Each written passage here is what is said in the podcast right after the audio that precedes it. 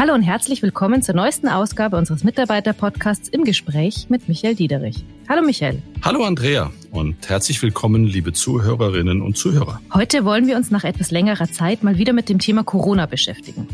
Wir stecken ja leider mittendrin in der dritten Welle der Pandemie und die großen Hoffnungen, den Lockdown in absehbarer Zeit zu verlassen und wieder zu mehr Normalität zurückzukehren, ruhen in erster Linie auf dem Impfen. Und darüber wollen wir heute sprechen noch viel Luft nach oben. Die Wissenschaftsjournalistin Christina Berndt über die Schwächen der deutschen Impfkampagne und wie wir es in den kommenden Monaten besser machen sollten.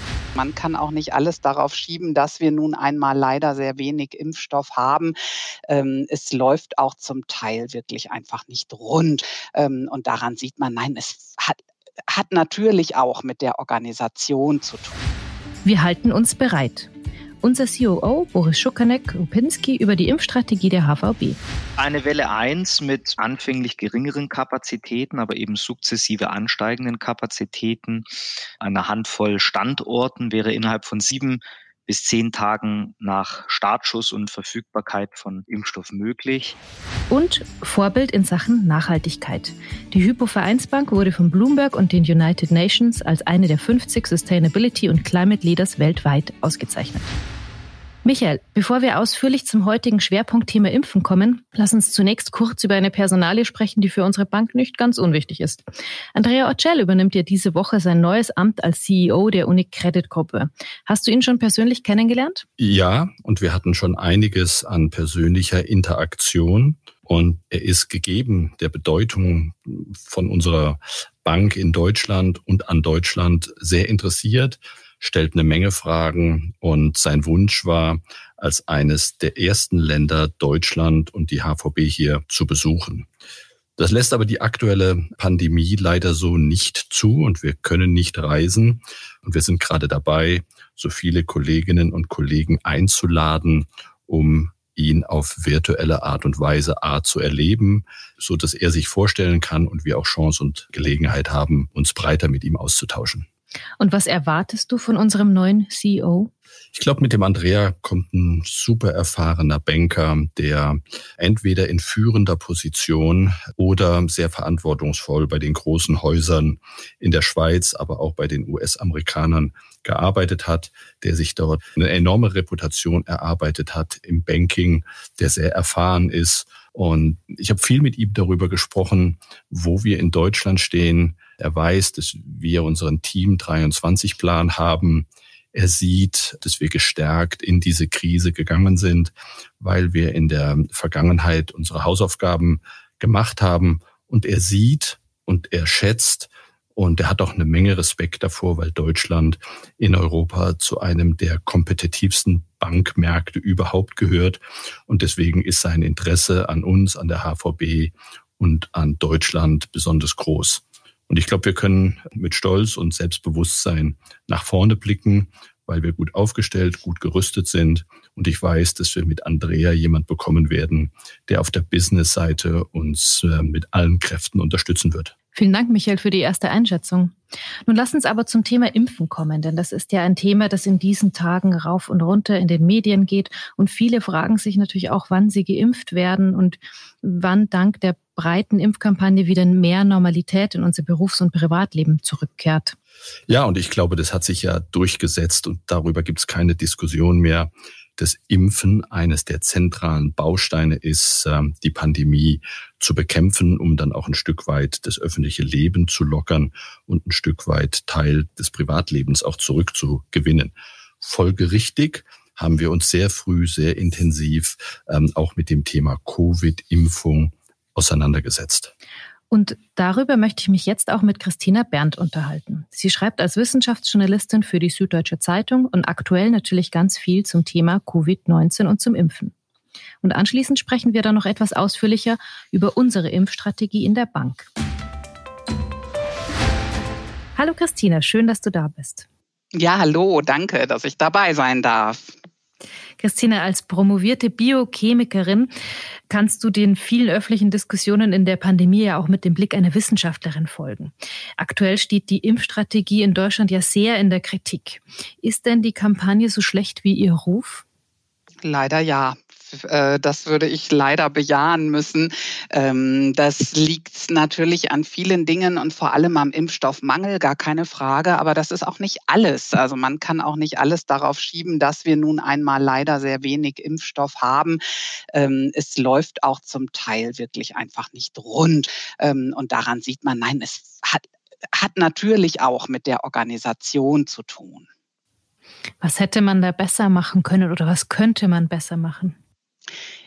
in den Ländern, in denen es nicht so klappt, wurde einfach das Internet gar nicht eingebunden. Ne? Also wir haben hier wieder so ein Digitalisierungsproblem.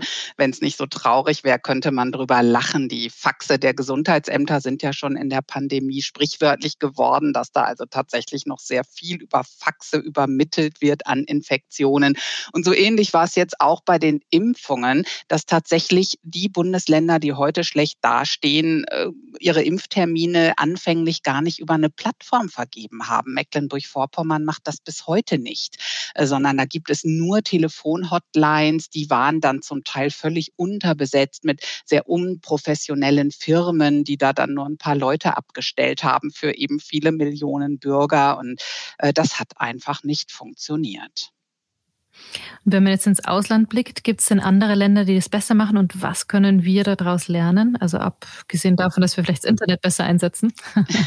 Richtig, also diese, diese Unterschiede, die ich eben benannt habe, das sind so eben die Unterschiede zwischen den Bundesländern, die man herausarbeiten kann. Mhm. Natürlich gibt es im Ausland, äh, wie, wie, du schon sagtest, noch ganz andere Modelle. Äh, in den USA wird ja quasi überall geimpft, ja, in Drogeriemärkten, also in irgendwelchen Bürgerzentren. Äh, nicht so wie bei uns nur in den großen Impfzentren. Ich finde das ja grundsätzlich durchaus richtig, in den Impfzentren zu impfen, denn wir haben eine Impfstoffknappheit. Das haben die USA nicht. Ähm, insofern ist es an sich schon richtig, dass man bei uns auch stark darauf achtet, dass die Priorisierung auch wirklich vorgenommen wird. Ne? Dass nicht einfach irgendwelche Leute, die einfach schnell und mobil sind, zuerst den Impfstoff bekommen, sondern die, die ihn auch am ehesten brauchen. Ähm, von daher ist jetzt mal grundsätzlich an dem äh, Konzept gar nicht zu kritteln, aber es funktioniert natürlich sehr, sehr viel schneller, wenn man viel mehr Menschen einbindet. Und wenn denn nun tatsächlich ab diesem Monat April ähm, der, der Impfstofffluss äh, besser fließt hier in unser Land, dann ist es unbedingt wichtig, diese Hausärzte einzubinden, auch andere Ärzte, wie es schon geschieht und was ich extrem wichtig fände, Betriebsärzte in den großen Unternehmen. Mhm. Und das heißt, ab dem Zeitpunkt wärst du auch dafür, dass man dann die Priorisierung aufhebt, um einfach Tempo reinzukriegen? Oder müsste man trotzdem die Priorisierung beibehalten? Die Priorisierung sollte man so lange beibehalten, wie es eine echte Impfstoffknappheit gibt. Wenn wir dann richtig viel Impfstoff haben und wir auch sehen, dass vielleicht manche Impfstoffe nicht so nachgefragt werden, wie es ja jetzt zum Teil mhm. bei AstraZeneca der Fall ist, äh, ja. dann sollte man unbedingt die Priorisierung aufheben. Denn natürlich ist es wichtig, zuerst die vulnerablen Gruppen zu impfen. Da sind wir ja jetzt schon ein gutes Stück diesen Weg gegangen und sind schon in dieser Gruppe 2 angekommen. Ähm, aber danach ist es wichtig, möglichst viele Menschen möglichst schnell zu impfen. Und das ist bei uns in Deutschland sehr in den Hintergrund getreten wegen dieser ganzen Bürokratie, wegen dieser Genauigkeit, weil halt alles dreimal abgesichert und bedacht wird. Da wäre es gut, wenn denn genug Impfstoff da ist, dass man dann auch pragmatischer wird und wirklich losimpft. Hm. Und das heißt, das wäre dann auch der Punkt, wo Unternehmen ins Spiel kommen könnten und ähm, da, dazu beitragen könnten, das Tempo zu beschleunigen. Habe ich dich da richtig verstanden?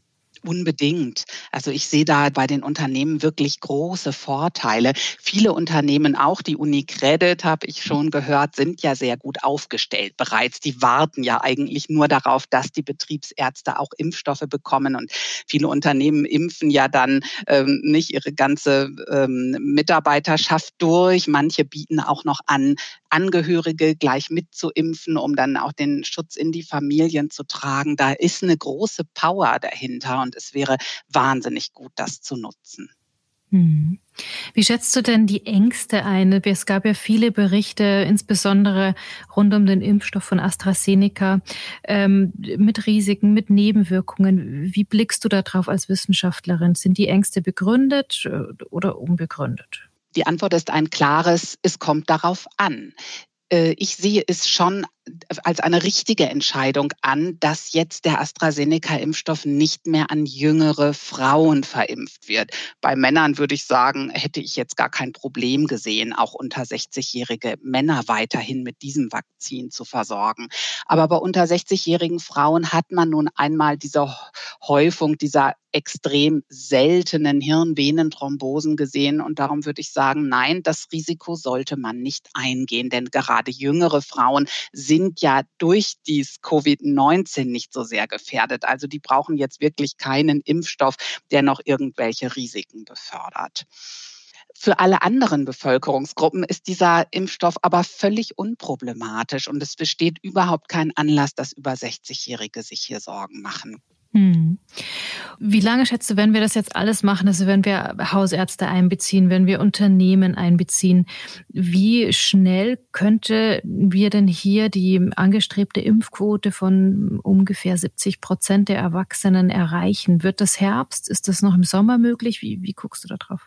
Ja, meine Hoffnung ist, dass es im Spätsommer der Fall ist. Meine Befürchtung ist, dass wir es bis Weihnachten nicht schaffen. Hm. Also ich äh, kann da gar keine Prognose wagen, weil wir bislang ja immer wieder überrascht wurden. Ne? Also hm. auch leider immer wieder negativ überrascht wurden, dass Firmen dann doch nicht liefern konnten. Hier sieht man eben auch, dass es einfach ein neuer Impfstoff über weite Teile ist. Also diese mRNA-Impfstoffe sind komplett neu. Diese Massenproduktion hat es hier nicht gegeben. Und es gibt leider doch immer wieder Probleme. Zuletzt ja auch bei dem AstraZeneca-Impfstoff, obwohl der ja ein sehr klassisches Prinzip ist, ähm, ne, wo Inhaltsstoffe verwechselt wurden, wo der Impfstoff die Qualitätskontrolle nicht passieren konnte. Ähm, von daher wenn es dumm läuft, schaffen wir es nicht bis zum Herbst. Und dann sehe ich in der Tat auch noch die Gefahr einer weiteren neuen Welle. Ich hoffe aber sehr, dass jetzt alle doch ihre Hausaufgaben gemacht haben und dass es schneller geht. Und könnten auch Mutationen uns noch einen Strich durch die Rechnung machen? Auf jeden Fall, das ist ohnehin noch die große Unbekannte. Momentan sieht es ja so aus, dass die Mutationen noch ganz gut von den Impfstoffen auch abgefangen werden. Aber es können sich natürlich auch jederzeit neue Mutanten entwickeln, gegen die die aktuellen Impfstoffe womöglich nicht so viel helfen. Ähm, da bin ich dann allerdings insofern zuversichtlich, dass die Technologie ja jetzt entwickelt ist, äh, dass auch äh, ne, wir ein gewisses Entwicklungsstadium erreicht haben in der Bereitstellung von Impfstoffen und dass man dann doch die Impfstoffe relativ schnell an diese Mutanten anpassen kann und man äh, relativ schnell auch diese diesen Entwicklungen dann begegnen kann. Und wie blickst du auf das Thema Impfprivilegien? Also sprich, wenn man geimpft ist, dass man in Restaurants gehen darf oder zu einem Festival, zu einem Konzert. Ist das, ähm, wäre das eine gute Überlegung oder eher kontraproduktiv? Ich persönlich finde das vollkommen richtig. Ich weiß, dass es viele Vorbehalte gibt und dass Menschen sagen, Mensch, da sind jetzt schon ne, manche, die sind bevorzugt, die sind privilegiert und bekommen die Impfung, dann bekommen die auch noch solche Vorzüge. Das kann doch nicht sein, denn die anderen würden ja auch gerne geimpft werden und dürfen nur nicht oder können noch nicht. Das sehe ich nicht so. Ich denke, all unsere Einschränkungen, die, in die wir uns jetzt fügen, in die fügen wir uns wegen der gesundheitlichen Risiken. Wenn die aber nicht bestehen, sehe ich keinen Grund mehr. Und dann denke ich, sollten auch die Restaurants wenigstens mit diesen Menschen Umsatz machen dürfen. Dann sollte es Freiheiten geben für diese Leute, die eben für sich selbst und für andere keine Gefahr mehr bedeuten.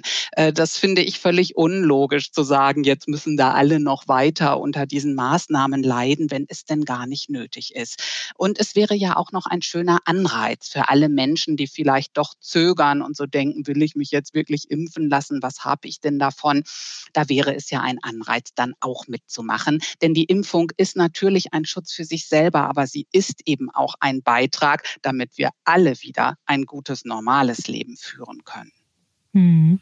Und das Leben, das wir gerade führen, ist ja wirklich kein normales. Christina, du beschäftigst dich ja seit vielen Jahren intensiv mit dem Thema Resilienz, also dem Geheimnis der psychischen Widerstandskraft, hast äh, einige Bestsellerbücher dazu geschrieben. Und das, was wir gerade erleben, erfordert ja schon viel Resilienz. Diese Isolation, die wenigen sozialen Kontakte, ähm, die Unplanbarkeit, ähm, weil man ja selbst gar keine Kontrolle mehr hat, wie es weitergeht. Ähm, was kann man denn da machen, um resilient zu bleiben, zu sein? Hast du da Tipps? Ja, das, äh, also erstens kann ich nur sagen, genau das ist es. Es ist wirklich eine herausfordernde Zeit. Man sieht das ja auch, dass die ähm, Depressionen zunehmen, dass Angsterkrankungen zunehmen, dass Menschen einfach auch psychisch leiden unter dieser Krise. Und das ist ja auch durchaus verständlich und normal, denn Bindungen sind so ziemlich genau das, was uns Menschen am Laufen hält und am Leben hält und unsere Psyche gesund erhält. Und leider haben wir davon momentan viel zu wenig.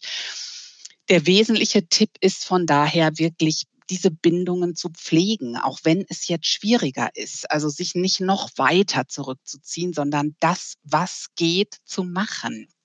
Und sei es dann eben nur noch zu telefonieren, Videochats zu halten, vielleicht mal die Oma anzurufen über FaceTime, dass man halt ähm, mit Kollegen, mit denen man frü früher vielleicht in der Kantine saß und hinterher noch einen Kaffee getrunken hat und die man jetzt nicht treffen kann, mit denen kann man ja aber spazieren gehen. Ja, dass man sich so ein bisschen überlegt, wie kann ich denn trotzdem meine Sozialkontakte pflegen? Das ist schon ein, ein ganz, ganz wesentlicher Schritt. Äh, der zweite wesentliche Schritt ist, dass ich versuche, in all diesem Elend äh, auch das Gute zu sehen. Ja, das klingt jetzt so simpel, aber das ist tatsächlich eine ganz wesentliche Säule unserer psychischen Gesundheit, dass wir hinschauen, wenn es denn was gibt, worüber man sich freuen kann und worüber man lachen kann und wenn was klappt und wenn was vielleicht nicht so schlecht ist. Wir alle haben ja in dieser Krise schon unheimlich viel gelernt, wenn wir an den ersten Lockdown denken, wie wir da vielleicht noch gestruggelt sind mit der Technik, mit dem Homeoffice, mit dem Homeschooling. Und inzwischen haben wir so ein bisschen ähm, unseren Weg auch entworfen, ja, wie wir damit umgehen können. Wir haben uns eine gewisse Struktur im Alltag vielleicht erarbeitet. Das ist auch was ganz, ganz Wichtiges, dass wir, äh, da wir ja so rausgerissen sind, aus unseren Strukturen äh, da neue etablieren, dass wir äh, in, in dieser etwas haltlosen Welt, in der uns ja der Gang zur Arbeit fehlt und die Mittagspause und all diese geregelten Dinge, dann einen neuen Rhythmus entwickeln. Also Rhythmus ist auch sowas, was einen Menschen am Leben hält. Und dann ähm, sich vielleicht auch einlassen, also es, es üben, dass Dinge anders sind. Ich kann das natürlich immer alles negativ betrachten und sagen, das fehlt mir, das fehlt mir, das fehlt mir, aber vielleicht kann ich doch auch darauf schauen, was mir das, diese Pandemie gebracht hat und dass sie mich auch rausgeholt hat aus manchen Dingen, die mir vielleicht gar nicht so gefallen haben. Das waren tolle Tipps. Liebe Christina, ganz, ganz herzlichen Dank dafür und auch für deine Einschätzungen zur Pandemie insgesamt. Gerne. Christina Berndt hat eben auch eine kurze Einschätzung zur Rolle von Unternehmen bei der Impfstrategie gegeben. Wir wollen jetzt darüber sprechen, was die HVB für Pläne hat und welche Vorbereitungen wir treffen. Und dazu haben wir uns Verstärkung eingeladen. Unseren Chief Operating Officer Boris Schukanek, der als oberster Krisenmanager mit seinem COO-Team und in Kooperation mit allen Bereichen der Bank unsere Pandemie-Maßnahmen federführend koordiniert und organisiert. Hallo Boris. Hallo Andrea, hallo Michael. Michael, warum bereiten wir uns auf das Impfen vor? Wir stehen bereit, um unseren Beitrag dazu zu leisten. Wir haben uns bereits im März der Impfallianz in Bayern angeschlossen. Das ist ein Zusammenschluss von führenden Unternehmen in Bayern, die gemeinsam mit der Staatskanzlei versuchen, das Impfthema voranzutreiben und auch gemeinsam abzustimmen, was notwendig ist, um diese Impfstraßen aufzubauen, die Mitarbeiter und Mitarbeiterinnen zu impfen und all die Prozesse schon im Vorhinein so zu organisieren, dass wir dann, wenn wir Impfstoff in ausreichender Quantität haben, so viel wie möglich Kolleginnen und Kollegen impfen können. Und waren die Gespräche mit der Politik erfolgreich? Wann starten wir denn mit dem Impfen? Ja, sehr. Und dieser Austausch hat uns auch ähm, ja im letzten Jahr schon geholfen, weil wir sehr eng mit all den relevanten ähm, Stakeholdern, wenn du so willst, abgestimmt waren. Alles hängt davon ab, wann haben wir genügend Verfügbarkeit an Impfstoff. Wir klären im Vorfeld alle Fragen, was Priorisierung angeht, wie der Ablauf angeht, wie die Anmeldung auch ähm, vonstatten geht.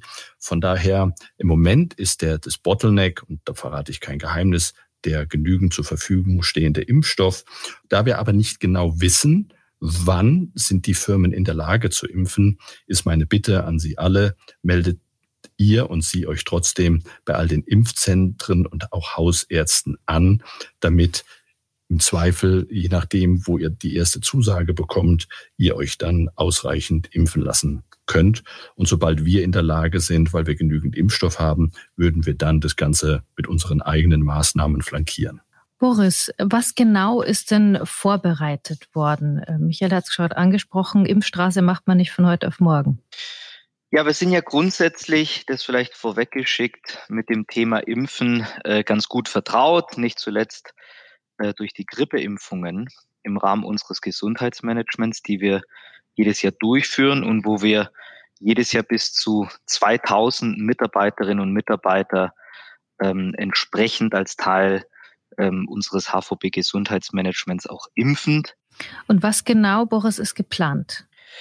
Ja, das Konzept sieht äh, sukzessive Wellen vor, damit wir dann im, ich nenne es mal, eingeschwungenen Zustand an bis zu circa 15 Standorten in der gesamten Republik mit äh, bis zu circa 20 Impfstraßen unsere Mitarbeiterinnen und Mitarbeiter äh, impfen. Natürlich, natürlich Impfstoff und Impfbereitschaft äh, entsprechend vorausgesetzt. Und ja, Ziel dabei ist, dass wir äh, sämtlichen Mitarbeiterinnen, sämtlichen Mitarbeitern ein Impfangebot mit auch, sage ich mal, akzeptabler Anfahrt, akzeptabler Distanz ermöglichen können.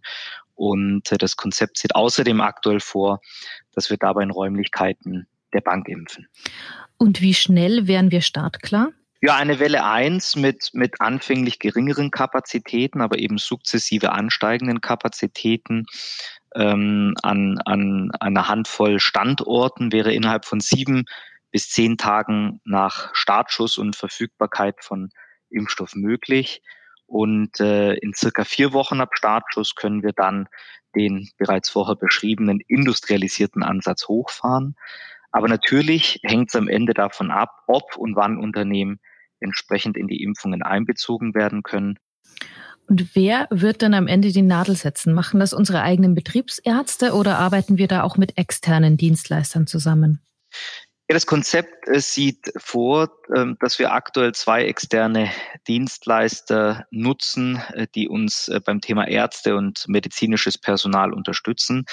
Das ist anders in der Breite und aufgrund der notwendigen Flexibilität, die man braucht, auch nicht darstellbar. Wir setzen dabei auf zwei bewährte, auf zwei langjährige Partner, mit denen wir bereits gute Erfahrungen in der Vergangenheit gemacht haben. Und äh, mit einem der Partner, der für den Großteil der Impfstraßen steht, haben wir den Vertrag auch bereits unterschrieben. Beim anderen Partner haben wir ein Angebot vorliegen und arbeiten aktuell an der Unterschrift. Ja, und parallel arbeiten wir natürlich auch an den erforderlichen baulichen Maßnahmen, wie auch an der Beschaffung des Impfequipments. Und ähm, ich möchte an der Stelle auch sagen, das interdisziplinäre Team aus dem Krisenstab, dem Security-Bereich, Real Estate-Bereich, Kostenmanagement, IT, natürlich aus Human Capital, dem Gesundheitsmanagement und auch dem Datenschutz, äh, was an der Stelle natürlich ein wichtiges Thema ist, macht da wirklich einen super Job und dafür möchte ich mich an der Stelle auch ganz ausdrücklich bedanken. Wirklich echte Teamarbeit mit sehr viel Leidenschaft und sehr viel Einsatz. Michael, wenn wir jetzt alle Mitarbeiterinnen und Mitarbeiter impfen, die das möchten, nehmen wir damit nicht anderen Menschen den Impfstoff weg? Wie siehst du das? Interessante Frage. Es geht nicht um, wer ist hier der Schnellere und wer hier wer drängelt sich hier vor. Es geht um die Frage, wie können wir unseren Beitrag, und der Boris hat es gesagt, und ich glaube, wir haben oft darüber gesprochen, dass wir Teil der Lösung sind, wie können wir unseren Beitrag dazu leisten, die Gesellschaft insgesamt schneller zu durchimpfen. Und du meinst, wenn wir schneller impfen, dann schützen wir natürlich auch alle anderen Menschen, die nicht geimpft sind oder noch nicht geimpft sind, richtig? Genauso ist es und so leisten wir, wenn wir Impfstoff haben, einfach einen wesentlichen Beitrag, um die Durchimpfung der Gesellschaft sicherzustellen und und unsere Kolleginnen und Kollegen zu schützen, was immer unser oberstes Mantra war. Michael, werden wir denn auch andere Gruppen impfen können, zum Beispiel Angehörige von unseren Mitarbeiterinnen und Mitarbeitern? Also, das würden wir natürlich sehr gerne tun. Und sobald die Verfügbarkeit von Impfstoff gegeben ist, wenn wir grünes Licht bekommen, sind wir vorbereitet und wir können unser Konzept umsetzen. Vielen Dank, Michael. Vielen Dank, Boris. Das hört sich wirklich sehr, sehr positiv und hoffnungsfroh an. Nun haben wir ja sehr viel über Corona gesprochen. So völlig wollen wir aber die weiteren Themen, die unsere Bank bewegen, natürlich nicht vergessen. Und deswegen möchten wir diesen Podcast mit einer weiteren guten Nachricht beschließen. Und der kommt aus dem Bereich Nachhaltigkeit. Wir haben uns in diesem Jahr für die globale Initiative 50 Sustainability and Climate Leaders von den United Nations und Bloomberg qualifiziert. Großartige Initiative, die wir da in Kooperation mit den Vereinten Nationen machen. Und vielleicht kann ich das ganz kurz noch erwähnen. Diese Initiative hebt internationale Unternehmen hervor, die sich der grünen und nachhaltigen Zukunft widmen, um deren Engagement in den unterschiedlichen Märkten zu fördern. Unsere Bank, und wir sind da in bester Gesellschaft mit 49 weiteren Unternehmen, setzt dafür einfach einen wahnsinnig wichtigen Impuls für Klimaschutz, soziale Gerechtigkeit und eine nachhaltigere Zukunft. Und auch darüber haben wir oft gesprochen. Ich glaube, das wird in der Nach-Pandemie-Welt das große, alles überlagernde Thema sein.